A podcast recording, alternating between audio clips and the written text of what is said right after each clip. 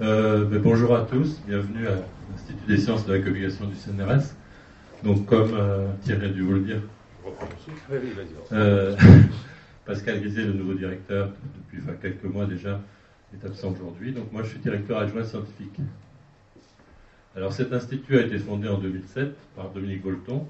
Je pas dit, je pense. Non, j'ai rien dit. Voilà. Et donc, son nom est un peu trompeur, un peu réducteur. Institut des sciences de la communication Beaucoup de gens, en première approximation, pensent qu'il s'agit de sciences de la communication à un sens un peu étroit, voire même de la com, ce qui n'est pas du tout le cas. Il y a au CNRS une direction de la communication qui gère ces aspects de communication institutionnelle. Le sens de sciences de la communication, comme l'entendait Dominique Volton, c'est quelque chose de très large qui couvre en fait toutes les relations sens-société.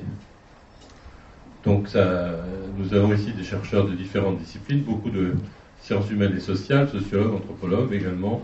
Moi-même, donc, je suis biologiste, comme il vient d'être fait allusion, je suis spécialiste de la mortalité des abeilles. Et donc, nous avons un brassage ici très général de gens qui s'intéressent aux questions, à des questions diverses, et en particulier, en tout cas, c'est le pôle que, que j'ai animé pendant longtemps, des questions liées à l'expertise, à la qualité des expertises, et des questions liées aux controverses. Pour ne parler que de ce point-là, parce qu'il y a beaucoup d'autres Paul qui s'occupe d'Internet, etc. Je pense que toi, tu, les suis d'assez près.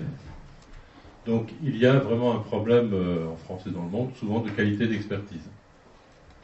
Alors en France, je suis moi-même expert à l'agence de sécurité sanitaire, l'ANSES, également au niveau européen à l'agence euh, EFSA, l'European Food euh, Science Authority.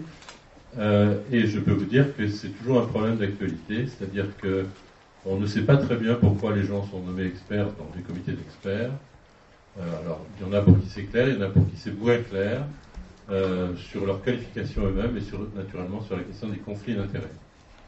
Donc, nous travaillons beaucoup sur cette question ici, ainsi que sur la question des controverses, où il y a deux pôles qui sont dédiés à ça.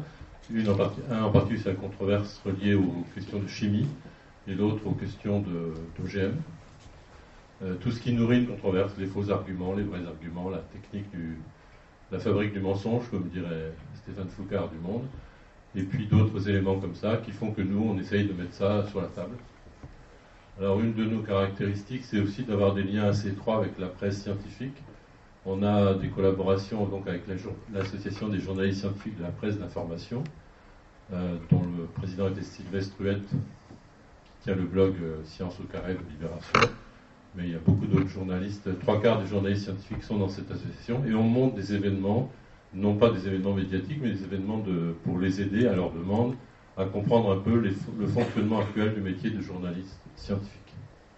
Donc on a fait un colloque, vous pouvez trouver tout ça sur le site de l'ISCC, à l'Assemblée nationale il y, a quelques, il y a quelques mois, sur le journalisme scientifique dans les controverses. Est-ce qu'il en fait partie? La controverse, est-ce qu'il l'alimente? Comment lui-même est manipulé, etc.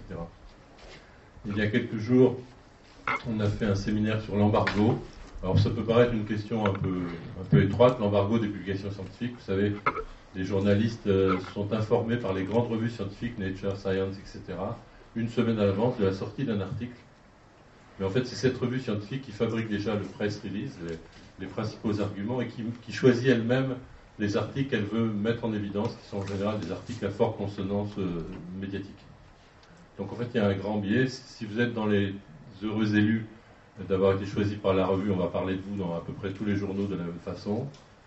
Donc c'est le cas d'un ou deux articles par semaine.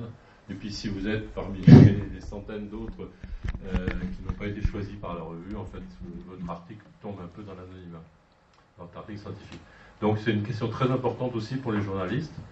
Euh, le fait que les, éditeurs mâchent leur travail, bah, évidemment, certains peuvent être contents, un peu paresseux peuvent être contents, c'est déjà tout fait, mais en fait, ça, ça les empêche d'investiguer vraiment sur la question.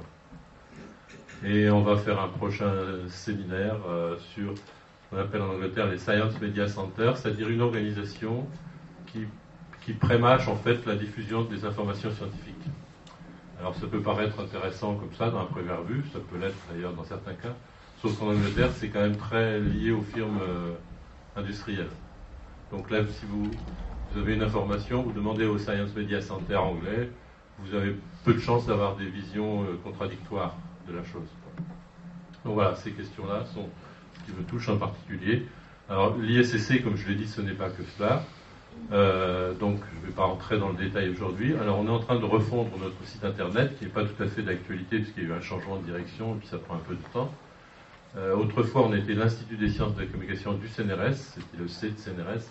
Maintenant on va rester ISCC parce qu'on ne perd pas un nom comme ça, mais ça va être, on est relié à la communauté d'université Sorbonne Université. C'est-à-dire qu'on a des, on a comme tutelle principale également l'université Paris-Sorbonne, Paris 4, et tutelle secondaire l'université Paris 6, c'est-à-dire deux très grandes universités. Et on est un peu chargé de mettre du, lien entre différentes composantes concernant les questions sciences-société, pour le dire vite. Hein. Voilà. Si je ne fais pas, pas la peine d'être plus long.